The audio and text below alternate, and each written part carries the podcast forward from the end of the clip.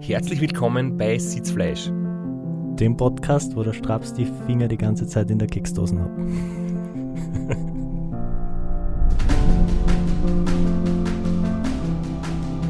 Und dem Podcast, wo der Flo Kraschitzer übers Restaurant Niederösterreich erzählt.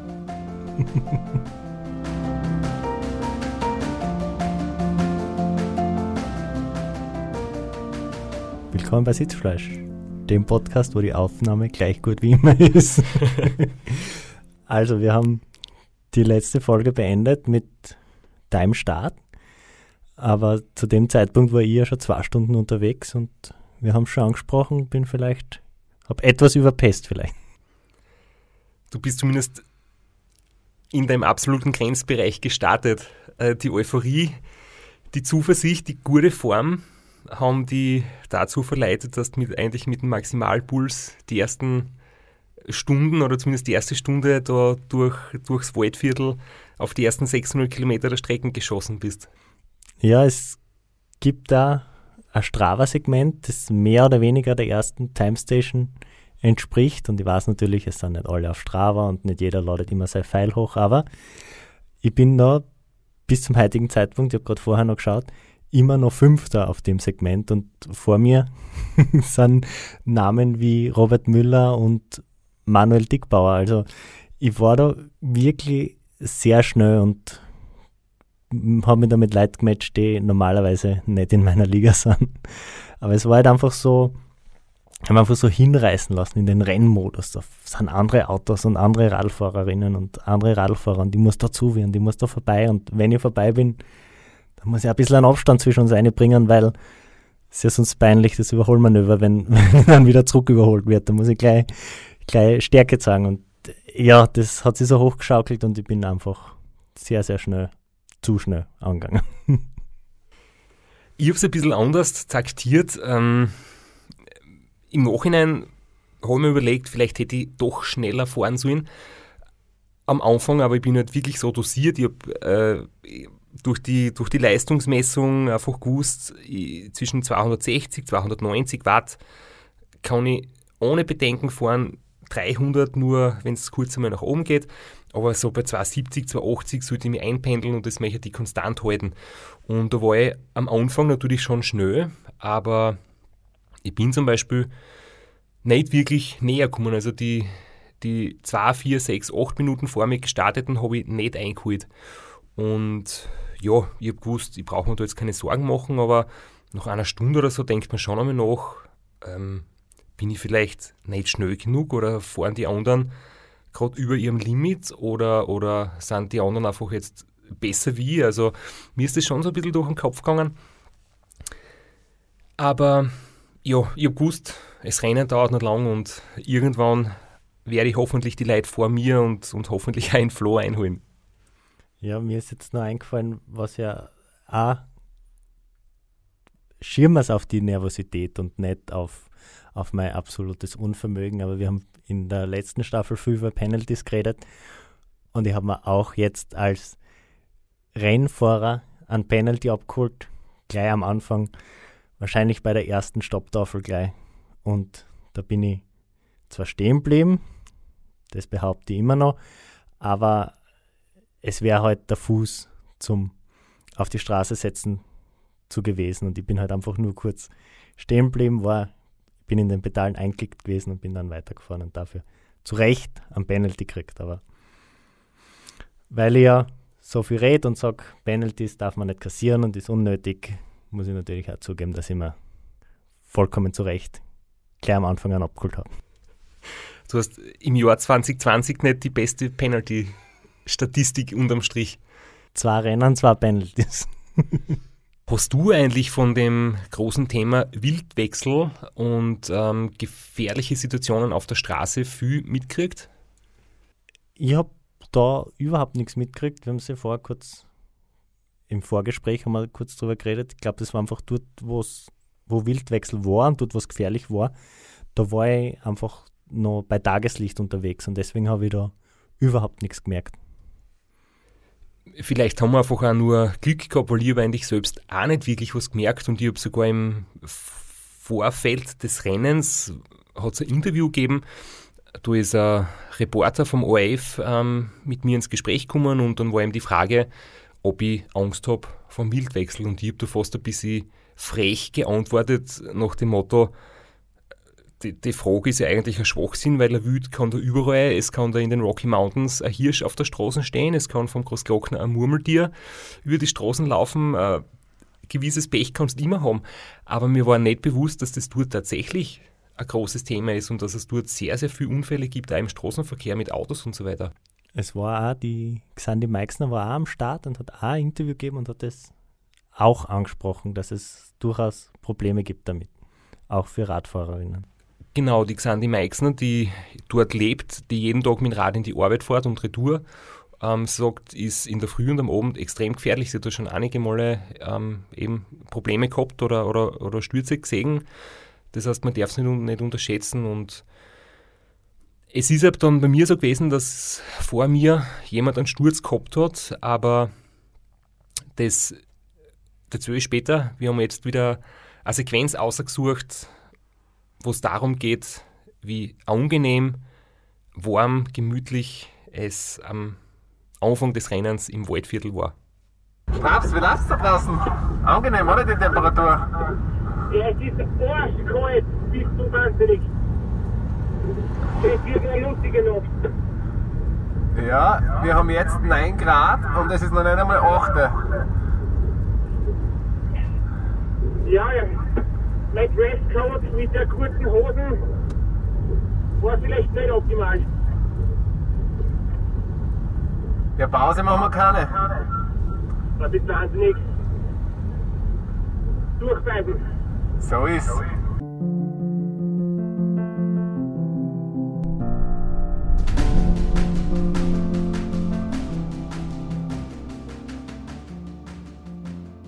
Rennen so fast wie ich, weil ich habe eine Pause gemacht und habe mich umgezogen und habe mir, wie es finster geworden ist, dann ein langes Trikot angezogen.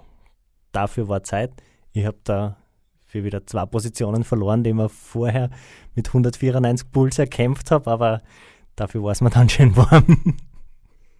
Ja, schön warm ist das Stichwort. Ähm, für mich ist das, also natürlich angenehm warm ist gut, keine Frage, aber im Zweifelsfall ich bin immer lieber zu kalt anzogen als zu warm. Für mich gibt es nichts Schlimmeres, als wenn man echt warm wird und wenn ich mehr schwitze als nötig. Und ich habe jetzt schon bewusst entschieden, okay, nur die dünnen Knielinge ähm, am Start und bin wirklich lange Zeit mit Ärmlinge, kurzen Leiberl gefahren und die Knielinge und von den 9 Grad sind wir dann recht bald auf 5, 4 und 3 Grad abgesagt. Und da habe ich einfach gewusst, ja, hm, es ist es macht ein bisschen, es ist erfrischend und macht munter, wenn es mal kühl ist, wenn es mal warm wird. Das macht oft eher müde und macht mich träge, aber es war schon zeitenweise grenzwertig. Also zum Stehen kommen oder lange Abfahrt geht natürlich bei den Temperaturen mit der Bekleidung nicht. Ich habe es dann ganz gut erwischt. Ich bin dann bis zur Donaubrücke durchgefahren mit einem Langarmtrikot und der kurzen Hosen. Das hat gut passt und das war dann äh, laut meiner Garmin-Aufzeichnung bei der Donaubrücke, dort war es dann wirklich am kältesten bei mir im ganzen Rennen und da war es dann wirklich notwendig, dass ich mich noch wärmer anziehe.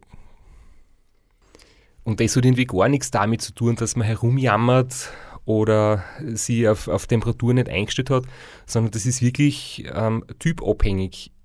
Und meine Theorie ist, dass Fahrertypen, so wie wir, die jetzt nicht super dünn und super leicht sind, sondern eher muskulös und ein bisschen mehr Masse haben. Also ich mit meinen 79 Kilo, äh, ich tue mir einfach in der Köten absolut leicht. Mir macht es nichts aus, wenn es 5 Grad hat oder 10 Grad, kann ich die beste Leistung bringen, gleich wie mit 15 oder 20 Grad. Wohingegen 25, 30 bis 35 Grad, da fängt es an, geht es einfach nicht mehr. Da wird der Puls hoch, da wird die Leistung nieder, da leide extrem drunter. Aber Temperaturen die kalt sind, das tut mir absolut nichts. Vielleicht liegt es auch an unserer gemeinsamen Historie als Fahrradboten, wo wir im Winter bei jedem Wetter draußen Radl gefahren sind. Also ich habe auch mit der Kötten keine Probleme. Ich kann immer, also auch beim Langlaufen oder beim Skitouren gehen, bei äh, wirklich eisigen Temperaturen am Berg kann ich eigentlich immer meine Leistung abrufen. Und ich habe auch äh, Probleme, wenn es über 30 Grad hat, tue ich mir extrem schwer. Also, du hast es so gesagt, wir sind so muskulös. Vielleicht liegt es an unserer Masse, aber ich, ich, ich würde die Interpretation bevorzugen, dass es sagt, wir sind einfach daran gewöhnt durch unsere Fahrradbotengeschichte. Bei mir ist so, also wenn es kalt wird, natürlich, es werden die Finger kalt, die Zehen äh, fangen irgendwann zum Frieren an, aber für die Leistung hat es keinen Einfluss. Und die anderen Typen, das, die leiden wirklich extrem drunter, wenn es nass ist und 5 Grad hat. Das so, die können einfach die Leistung nicht mehr aufs Pedal bringen. Da funktioniert der Körper nicht mehr so gut. Aber das sind dann auch die Typen, die sagen, sie lieben die Hitze. Und wenn es 30, 35 Grad hat, haben die die volle Power und überhaupt keine Probleme, wo ich mir denke, das ist unvorstellbar für mich. Also ich glaube, das ist nicht wirklich trainingsabhängig, vielleicht zu einem gewissen Grad, aber das ist alles wirklich eine Veranlagung und dessen bin ich mir bewusst. Deswegen habe ich keine Angst vor der kalten Nacht gehabt und habe mich ja, mehr oder weniger wohl gefühlt bei den Waldviertel Kalttemperaturen. Bevor ich in die Nacht gekommen bin, habe ich noch einen kleinen Verfahrer gehabt, weil wir haben gesagt, am Anfang teilweise überschneidet es ein bisschen mit der Race Around Austria Strecke und die kenne ich, dachte ich, ich kenne sie. Und direkt in Raps gibt es aber einen signifikanten Unterschied zwischen der RAN und der Ra-Strecke. Und da ist eine ganz eine steile Abfahrt und die Raceround Niederösterreich-Strecke geht auf der Bundesstraßen weiter. Da gibt es eigentlich überhaupt kein Problem, da bleibt nur auf der Bundesstraße. Aber die Raceround Austria-Strecke, da ist am steilsten Stückel der Abfahrt eine 180 Grad Abfahrt, Abzweigung direkt in den Ort. Und genau an der Abzweigung, die ich gekannt habe vom Raceround Austria, sind Fotografen gestanden. Und ich habe mir gedacht, naja, die werden ja jetzt nicht die Abfahrt fotografieren, da gibt es ja nichts zum Sehen. Die wollen sehen, wie ich da mit vollem Speed diese ganz enge 180 Grad Kurven nehme, bin da abgebogen und war schon falsch. Und dann habe ich eine große Runde um einen Marktplatz gemacht in Raps, um wieder auf die Strecke zurückzukommen. Ja, das ist mir noch passiert, bei Tageslicht. Du warst getreu dem Motto unterwegs, Hauptsache schnell, egal wohin ja. und dabei gut ausschauen, wenn es geht. Ja, wenn die Fotografen da stehen.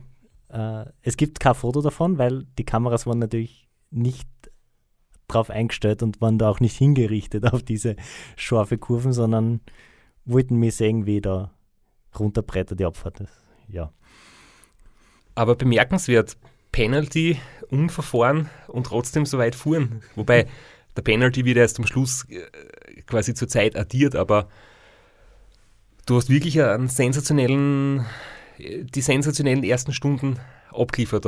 Wahnsinn. Ja, alles dabei. Also, wie gesagt, bis zur Donaubrücken nur einmal stehen geblieben, um kurz, kurzes gegen langes Trikot zu tauschen und dann durchgefahren mit ordentlichem Tempo und das ist dann bei dem Verfahrer geblieben eigentlich. Und der hat jetzt Minuten, zwei Minuten gekostet, das war jetzt nicht die Welt. Aber ärgerlich, weil es wirklich vermeidbar war, weil da fahre ich einfach die Restaurant Austria-Strecke aus irgendeinem Grund biege da scharf ab, obwohl es keine Veranlassung dazu gegeben hat.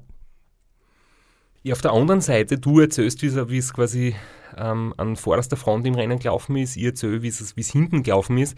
Ich habe dann tatsächlich den ersten Fahrer überholt und das war leider ein sehr trauriger Moment, weil es war so eine kleine Kuppe, es ist kurz nach oben gegangen und ich habe dann gesehen vor mir ein Auto mit Warnblinkanlage, wo ich mir dachte, passt, ähm, jetzt komme ich endlich einen anderen Fahrer näher, aber dann habe ich gesehen, dass das Auto steht und dass da ein Rad ähm, angelehnt war an die, ähm, an die Pflanzen, das war so ein Maisfeld, ähm, wo jetzt der Mais oder der Kukuruz, wie wir sagen, eben hochgewachsen war, zwei Meter hohe ähm, Pflanzen und da dabei ist das Rad gelehnt und wir sind dann von Betreuer von Manuel Geier nur kurz gewarnt worden, dass er quasi gerade einen Sturz gehabt hat, nämlich ein, eine Kollision mit einem Reh und wir sollten bitte aufpassen, weil es ist wirklich viel unterwegs und, und es ist echt gefährlich. Mittlerweile haben wir dann auch erfahren oder bald danach haben wir erfahren, dass ihm nichts Grobes passiert ist. Er war jetzt nur ganz leicht verletzt, aber das Rennen war für ihn trotzdem vorbei. Aber ich habe dann schon nachdem ich mir vor dem Start noch gedacht habe, naja, was soll passieren, war ich mir dann plötzlich schon sicher, dass das nicht ungefährlich ist, wenn man in Zeitvorposition, weil ich bin ja mit dem Zeitvorrat vom Startweg unterwegs gewesen, klarerweise, am Aufleger liegend, die Bremsen nicht griffbereit in der Hand. Und ich glaube, es war dann auch die gleiche Abfahrt, von der du gerade erzählt hast.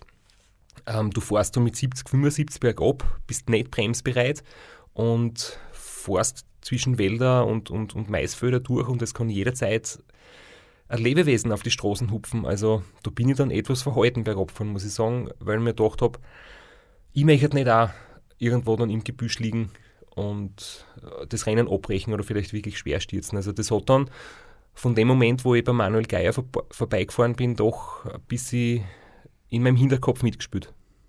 Ja, in der letzten Episode hast du noch gesagt, ja, es, es, du warst ganz ruhig und es hat da nichts ausgemacht, dass du niemanden überholt hast und dass die Vorderen nicht näher kommen sind, beziehungsweise du nicht näher kommen bist. Aber ich kenne dich ja ein bisschen gejuckt hat es dir schon, dass, dass da nichts kommt und du keine Drehlichter siehst und die da vorne einfach wegbrettern mit einem ähnlichen Tempo wie du. Aber schließlich war es dann soweit und dann hast du endlich den ersten gehabt ich habe ja gewusst, dass die Leute vor mir wahnsinnig schnell sind. Ich habe vorher von der Starterliste erzählt und den, und den starken Fahrern. Aber trotzdem, du sagst es richtig, es war so das leichte Unbehagen steigt von Kilometer zu Kilometer, wo man niemanden einholt, wo so ein bisschen die Fragezeichen im Kopf auftauchen, wo siehst du los, passt es bei mir nicht oder sind die anderen so gut? Aber spätestens, wie ich ihn Robert Müller eingeholt habe, habe ich dann das tiefe Vertrauen wieder gehabt in mich, dass, dass wir super unterwegs sind und dass alles passt. So, Strab, sind wir vier gefahren? Das ist ein weißes Auto, den wir rot gehabt Jawohl.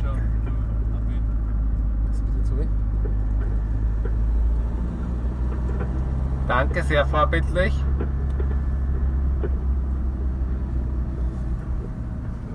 Kannst du ein bisschen ja, das ist blöd.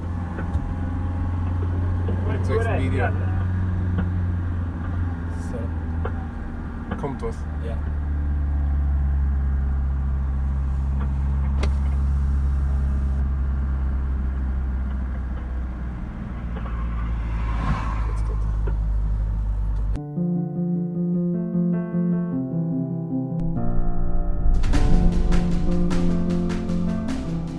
Anders als für die ist ja für mich das nicht selbstverständlich und schon gar nicht Alltag, dass ich da ständig Leute überhole. Aber ist mir dann doch ein paar Mal passiert jetzt in dem Rennen durch meinen schnellen Start. Ähm, kurz zum Überholprozedere. Ich kenne das ja normalerweise nur aus dem Pacecar, aber und da kenne ich es eben nicht, weil ich immer mit dir im Pacecar bin. äh, wenn von hinten ein Radfahrer kommt, fährt man mit dem Pacecar links zur Seite und macht rechts Platz, dass der Radfahrer innen überholen kann. Danach fährt man mit dem Pacecar ganz rechts am Straßenrand, dass das Pacecar links überholen kann.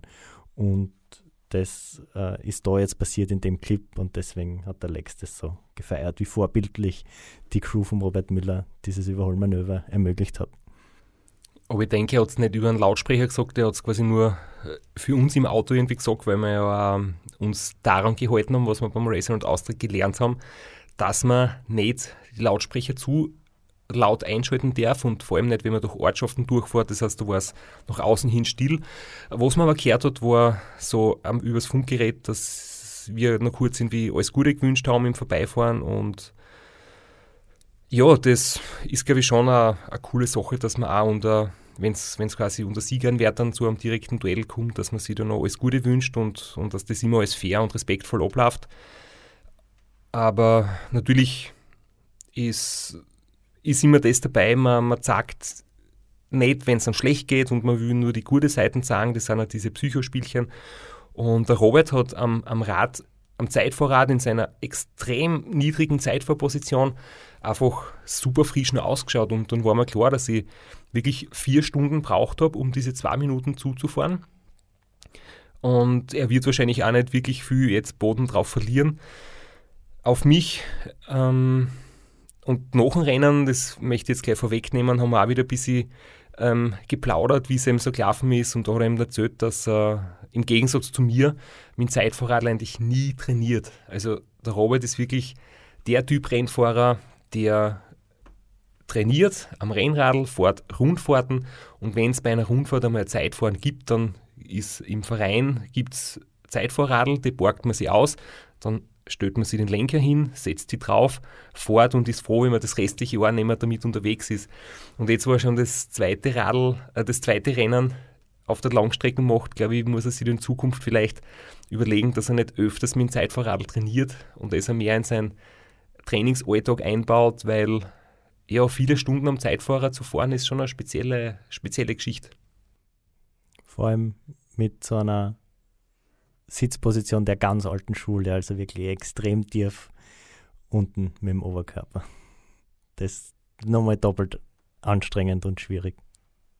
War die Sitzposition für dich ähm, irgendwie ein Thema, wenn du jetzt so lange am Radl sitzt? Hast du die da speziell vorbereitet? Hast du vom Sitzen her, von der Hosen, vom Sattel dann irgendwie Probleme gekriegt oder ist in der Hinsicht alles gut gegangen? Ich sitze ganz gut auf meinem Rennradl. Ich habe nur das eine. Ich habe auch keine Clip-on-Bars, weil da bin ich schon ein bisschen äh, alte Schule. Das kann man einfach nicht aufs Rennrad drauf tun. Du musst, du musst ich kurz, falls meine Eltern auch zuhören und die englischen Worte nicht verstehen, mit Clip-on-Bars meinst du einen Aufleger, gell? Die Aufleger, die man auf einen normalen Rennradlenker drauf tut. ähm, die kommen bei mir nicht aufs Radl und so bin ich halt einfach mit den mit ganz normalen Rennradlenker auf meinem Rennrad, auf dem ich echt eine gute Position habe, äh, gefahren und das hat gut funktioniert. Das hat auch schon vor, also ein Jahr davor beim 24-Stunden-Rennen in Hitzendorf funktioniert, obwohl ich hin und wieder dann mit den Ölbogen einfach mir abgelegt habe und mir gedacht habe, hm, naja, so unpraktisch sind sie nicht, die Auflieger. Aber da hat dann der Stolz überwogen und gesagt, na, die kommen mir nicht aufs Rad und lege einfach die äh, Ölbogen nur so auf dem Lenker drauf. Aber wenn es jetzt da so um Stil und Ästhetik und die Rennradkultur geht, ähm, du hast auf dem neigen Rennrad trotzdem eine Scheibenbremsen an, gell?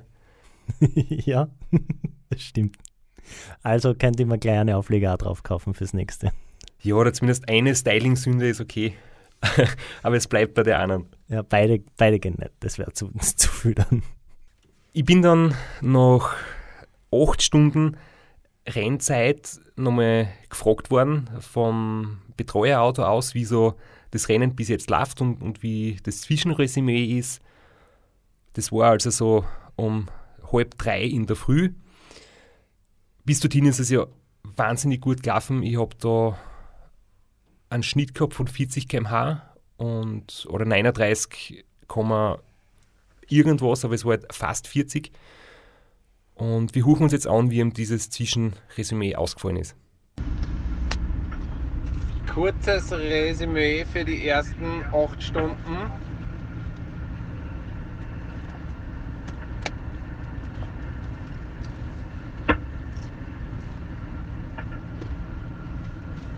Hast du das jetzt gehört?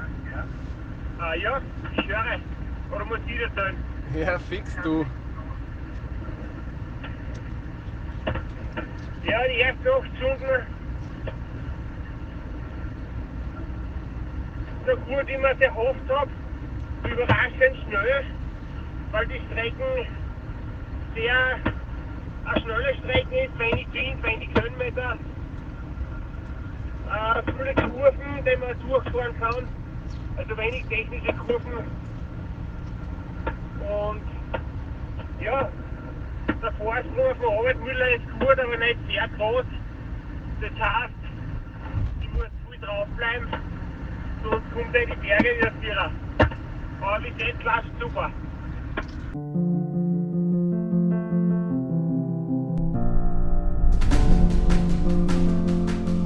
Genau das, was wir jetzt da gehört haben, war das, was mir ein bisschen beschäftigt hat, weil ich ja gewusst habe, wenn ich jetzt in Robert Müller anschaue, der ist definitiv äh, der bessere Bergfahrer und ich habe gewusst, ich brauche einen guten Vorsprung, wenn ich aus der Ebene rauskomme und in Semmering vor, wenn dann die Berge kommen, damit ich Chance habe, vor ihm zu bleiben. Und jetzt habe ich aber vier Stunden braucht, um überhaupt zwei Minuten aufzuholen und dann ist der Vorsprung auch nicht wirklich groß geworden über die Donaubrücke drüber und das hat mich schon beschäftigt. Aber ich habe mich einmal erkundigt, wie geht es in Flo, wie weit fuhren ist der Flo und war dann immer sehr begeistert, wie ich die Zwischenstände von dir gehört habe und mir gedacht, hey, Wahnsinn, der Flo fährt das Rennen seines Lebens. Bis ich dann nicht mehr gefahren bin. Aber es war ja zwischenzeitlich war ja dann sogar Erster auf der Strecke. Das hat mir einen wahnsinnigen Boost gegeben. Da habe ich mich echt geil dabei gefühlt. Äh, es hat leider nicht so lange angehalten, aber du hast gerade vorher Resümee gezogen nach acht Stunden. Nach acht Stunden elf war ich bei Hainburg, Time Station 4. Und ich habe es vorher gesagt, kurz nach der Donaubrücke, also kurz vor der Donaubrücke, kurz nach der Donaubrücke war dann mein zweites Mal kurz stehen bleiben und da habe ich mich dann komplett warm angezogen, also Beinlinge, Winterjacken, Hauberl, Handschuhe, weil da ist dann richtig kalt gewesen. Da hat es nur mehr 0 bis 1 Grad gehabt, da ist mir dann richtig kalt geworden. Und spätestens da ist dann bei mir bergab gegangen. Also da habe ich dann schon das hohe Tempo vom Anfang gebüßt oder zumindest angefangen zu büßen. Ab da ist merklich schlechter geworden bei mir. Und ihr bis äh, nach Hainburg ähm, circa 6,5 Stunden braucht, 6,28, also da habe ich 1 Stunde 40 auf die außergeholt, aber möchte ich schon auch dazu sagen, dass eben der Materialunterschied ein Teil dazu beiträgt, ich, meine, ich bin am Zeitvorradl äh, in einer super Aero-Position, Zeitverscheibe und du fährst mit normalen Rennradeln am Oberlenker quasi. Aber nichtsdestotrotz, ich bin da schon ein bisschen näher gekommen. Und habe mir gedacht, ja, eigentlich freue ich mich gar nicht drauf, weil mir hätte es auch taugt, wenn du noch sehr, sehr lang so schnell weitergefahren wärst, aber ich habe dann schon aus dem Auto die, die Info gekriegt, dass man jetzt halt merkt, dass der Flo ein bisschen langsamer wird und er fährt nicht mehr ganz so schnell und, und ich komme ihm langsam näher. Ähm, aber was schon auch zum Sagen ist, ich habe mich dort auch sehr blockt. Also von der Überquerung der Donau Richtung Wiener Neustadt, da geht es wirklich sehr flach dahin und da ist es komplett gerade. Da geht es wirklich wie mit dem, da gibt es ja eine lange Gerade, das ist wie mit dem Lineal gezogen und da wäre wirklich mit der Müdigkeit kämpft. Also nicht so ganz dramatisch, wie man es jetzt beim Racehand Austria erlebt, aber das ist schon ordentlich, ordentlich anstrengend. Es ist kalt, es ist finster. Es ist ja Mitte September sehr lang dunkel, also das ist jetzt circa zwölf Stunden dunkel, das sind Tag und Nacht gleich lang und das merkt man dann schon.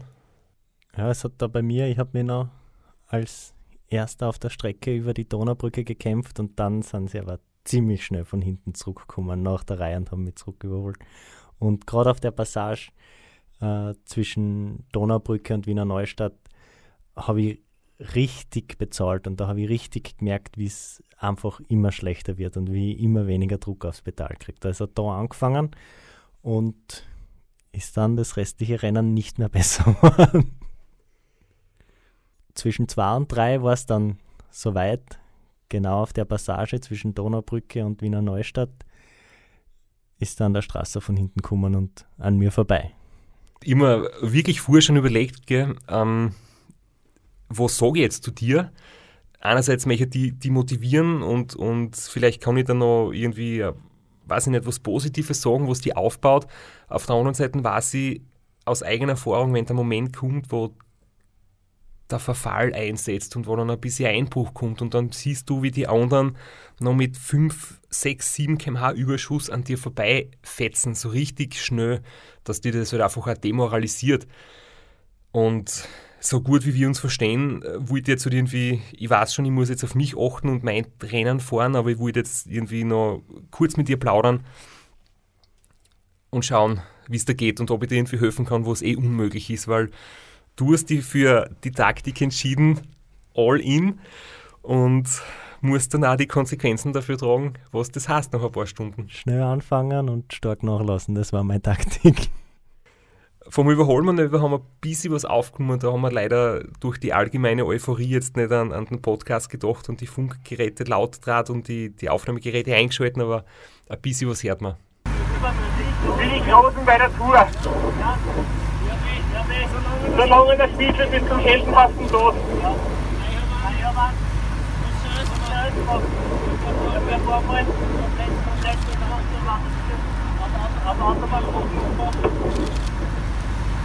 Ah, das, ich finde das gut. Ja, ich muss weiter. Mach's gut. Flo, Gas geben! Du Flo, eure Drehlichter nicht mehr. Ja, Beim Auto. okay. Starke, echt stark.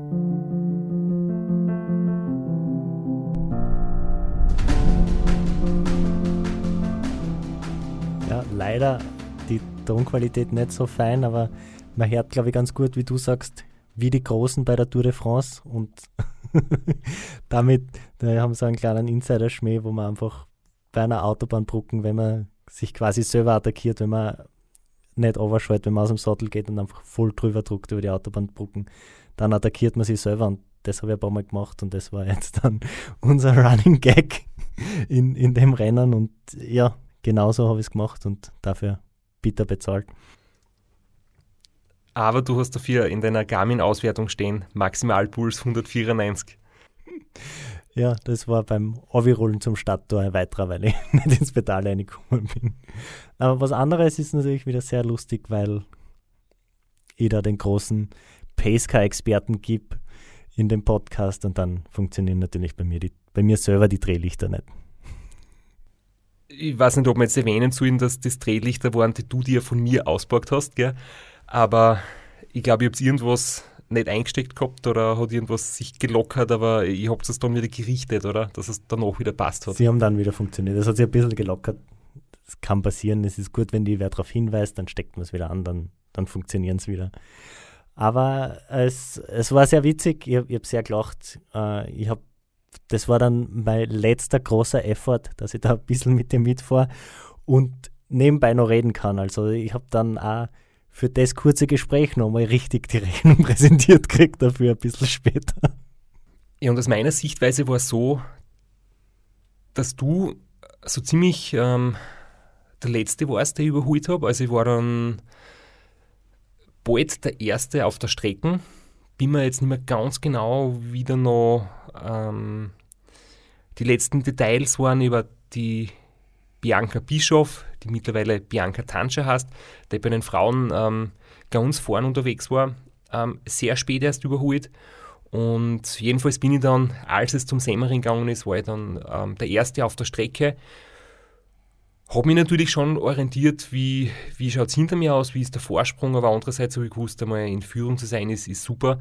Und jetzt kommt dann der Semmering. Das ist ein, Anstieg, der von dieser Seite her jetzt nicht super steil ist und nicht das große Problem sein sollte, wobei es war mitten in der Nacht, es war die Müdigkeit vorhanden, es war sehr kalt und das Rennen war dann doch schon über ja, 360 Kilometer lang und das spürt man natürlich schon auch bei mir, was eigentlich super nach Plan gelaufen ist und ich den Einbruch nicht so erlitten habe wie du. Ja, ich habe mir dann äh, nach Wiener Neustadt gekämpft, äh, die Ortsdurchfahrt Wiener Neustadt. Da habe ich es, glaube ich, wie das passieren kann, um drei, vier in der Früh, keine Ahnung, wann ich genau dort war. Aber es war einfach jede einzelne Ampel rot. Ich bin dort komplett verzweifelt. Du fährst durch diese Stadt durch, mitten in der Nacht, es ist weit und breit kein Mensch und du stehst gefühlte 20 Mal an einer roten Ampel. Ich bin dort verzweifelt. Mir ist es gleich gegangen. Es, war, es waren ganz viele Ampeln, es hat keine grüne Welle gegeben. Zumindest haben wir mit dem Radl die, die Geschwindigkeit nicht gehabt, dass es eine grüne Welle irgendwie gibt für uns. Und man denkt sich so, wieso sind in der Nacht die Ampeln nicht abgeschalten? Aber es war leider wirklich mühsam und ja, man kommt dann irgendwie durch. Aber es stresst ein bisschen und, und dann war eben der zweite Teil, also jetzt nicht mehr als die Hälfte haben wir schon geschafft, aber sagen wir jetzt mal ähm, von unserer Planung her der zweite Teil der Strecke noch vor uns, nämlich dann, wenn es in die Anstiege eingeht. Ja, also zwischen Wiener Neustadt oder kurz vor Wiener Neustadt und ein bisschen nach Wiener Neustadt bis kurz vorm Semmering äh, habe ich mich richtig gematcht mit der Bianca. Haben uns ein paar Mal hin und her überholt. Aber es war für alle klar, dass wer das Duell gewinnen wird, weil äh, es hat auch die Bianca gesehen, dass ich nicht mehr ganz auf der Höhe bin und dass ich da nicht lang mitfighten werde können. Aber es hat auch durch die roten Ampeln, dann durch ein paar Pausen, Umziehpausen, äh, haben wir uns ein paar Mal noch getroffen auf der Strecke, aber spätestens als der Anstieg angefangen hat, war sie dann weg und dann sind von hinten eine ganze Ladung Athleten hinter mir herkommen, die mich dann am Anstieg überholt haben. Aber die Details zum Semmering, zur gebirgigen Hälfte vom Rennen und zum Flohsein weiteren Formverlauf, ob es noch mehr einen Höhenflug gegeben hat oder ob, der, ob die Krise sich verschärft hat, da ist jetzt ja immer bei der nächsten Episode.